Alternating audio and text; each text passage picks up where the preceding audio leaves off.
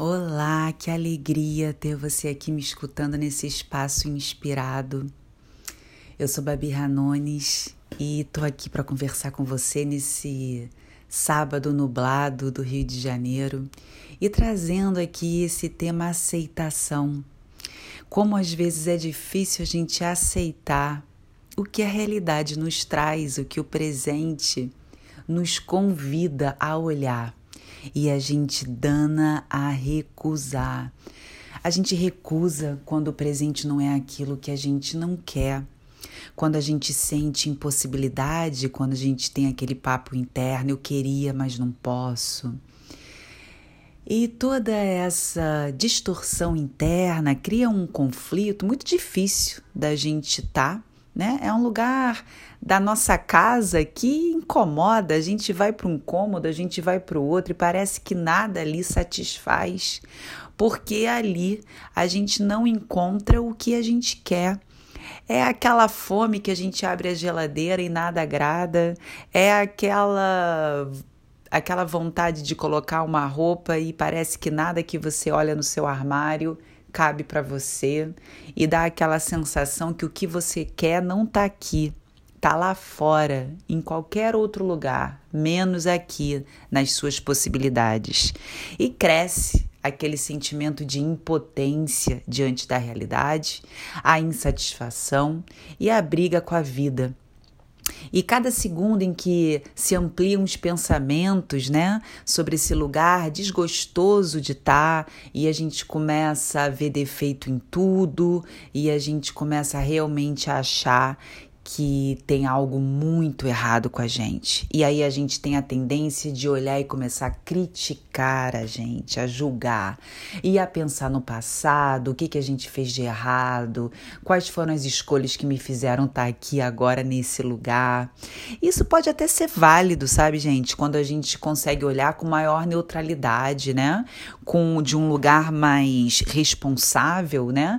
De olhar para aquilo tudo de uma forma com um olhar com a boa vontade de realmente achar uma saída. Mas será que você quer mesmo a saída?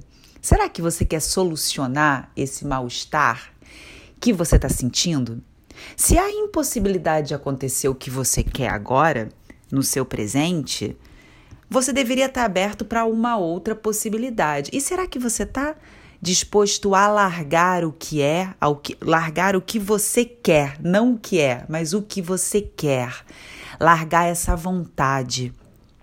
Às vezes, com muita dor e com muito conflito, a gente cansa e a gente realmente abaixa os braços e se rende a algo, a algo que a gente não sabe muito bem o que que é, e aí eu vou aqui colocar o meu convite para você para que a gente possa perceber isso, como essa guerra acontecendo, como uma vontade do seu ego, dizendo que quer que seja daquele jeito para satisfazer uma carência.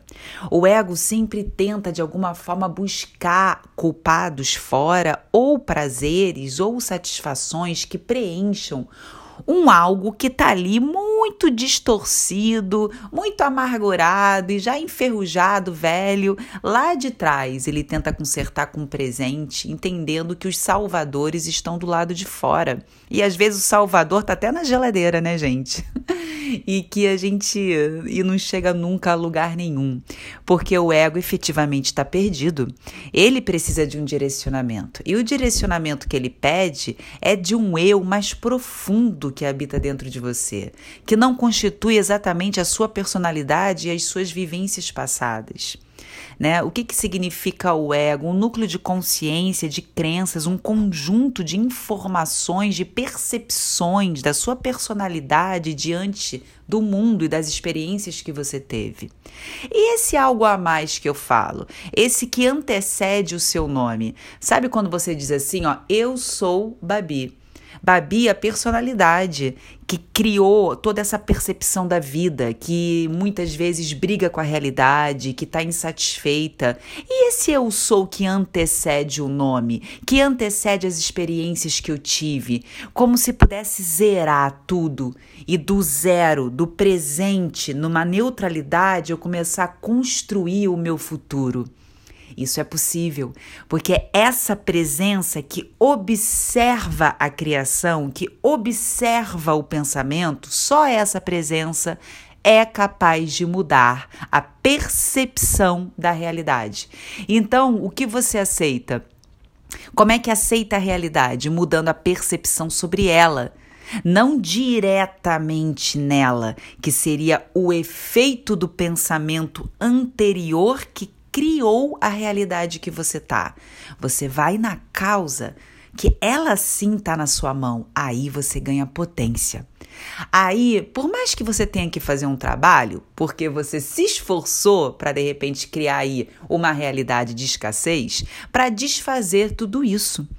E ali você começa a ganhar uma potência, porque você pensa: se eu criei essa realidade que eu não estou conseguindo aceitar, eu posso descriar eu posso dar um passo para trás, eu posso observar os pensamentos, as crenças, observar esse ego danado que tentou de alguma forma compensar a falta de, de, de consistência, o vazio que ele sente. Ele tentou compensar usando máscaras e usando recursos e pessoas e coisas fora e continuou no vazio e na fome.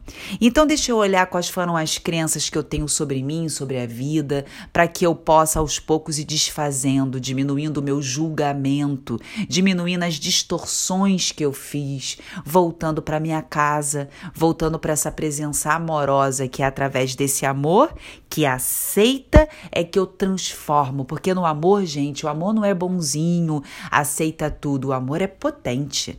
Porque só o amor é capaz desse incondicional que aceita todas as condições da realidade que, que pode mudar essa realidade.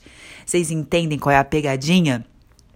Esse incondicional não é você dizer amém para o que está acontecendo e que está me machucando. Não, é você dizer amém para a sua criação.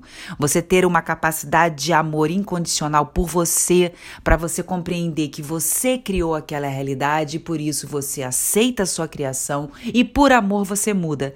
Porque se bater, se julgar, se criticar, você vai vi é, viver no eterno conflito da não aceitação de si e da realidade. Aceitar a realidade significa aceitar a si mesmo e significa começar a se amar. É esse que é o ponto, porque na presença você consegue mudar a sua realidade, mudando a sua dinâmica, o seu esquema mental.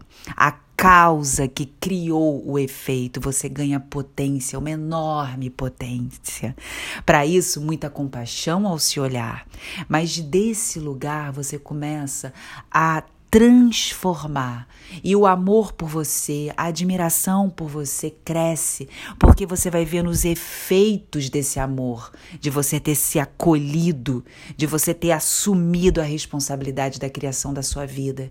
E aí você começa a criar uma realidade muito feliz muito plena e você começa a sentir aquele orgulho de você, aquele respeito, aquele amor e cada vez mais você vai criando coisas que dizem respeito a essa presença que antecede a sua personalidade, que é a sua conexão com a divindade que te habita, com Deus. São os planos de Deus, os planos divinos, são os planos que te colocam no lugar de amplitude bem diferente dos planos do ego, que são planos de preencher o vazio. Planos de Deus, eles trazem mais abundância daquilo que é bom.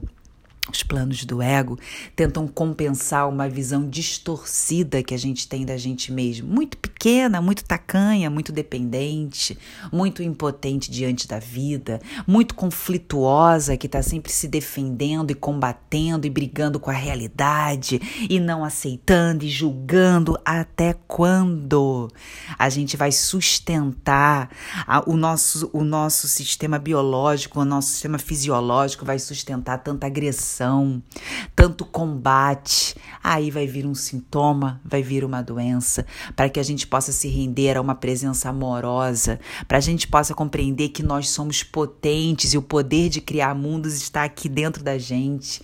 A gente aciona essa presença, essa potência interna, infinita, imutável, que está ligada ao todo, o espírito da vida, o teu espírito que antecede a personalidade, aquilo que não nasce não morre, aquilo aquilo que te habita incondicionalmente, aquilo que favorece a tua vida, que faz teu coração bater, que cuida de todo esse sistema aqui, que organiza o seu sistema para que você possa é, viver.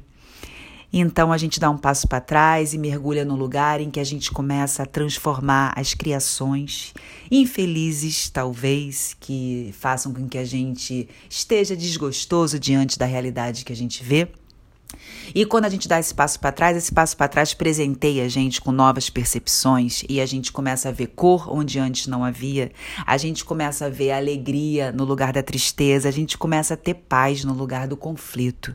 Essa presença, eu sou divina no que nos habita, nos presenteia enormemente quando a gente aceita o presente, perfeito em si, no convite para que você possa colocar, expor para fora essa sua presença brilhante, única, essa conexão com Deus. Então, foi esse que é a inspiração de hoje. Eu espero ter encontrado você nesse lugar aí que essas palavras possam te trazer paz, para que você possa aprofundar. Eu sei que aqui o nosso tempinho é curto, o nosso encontro é curto, e para um assunto tão profundo, mas a gente está aqui numa proposta de educar essa mentalidade, de ir corrigindo essa mentalidade distorcida que esse nosso querido ego, que precisa de tanto amor, nos pede para que a gente possa abrir as portas para algo maior maior que nos compõe e perguntar: será que eu sou só isso? O que, que realmente sou eu e a vida? E eu me abro para que esse divino possa conversar, sem dogmas religiosos, sem nenhum tipo de, de filosofia ou de qualquer tipo de coisa que possa limitar a sua experiência com o divino, que significa simplesmente a vida em si, o amor que te criou. E esse convite a gente vai de pouco a pouco é, aprofundando, e esse é meu convite aqui para que a gente entre nesse espaço inspirado juntos, para que a gente possa se inspirar, compartilhar e viver em comunhão. Fica o meu beijo aqui para você, um agradecimento e a minha alegria de ter você aí do outro lado é, para me escutar. Até o próximo.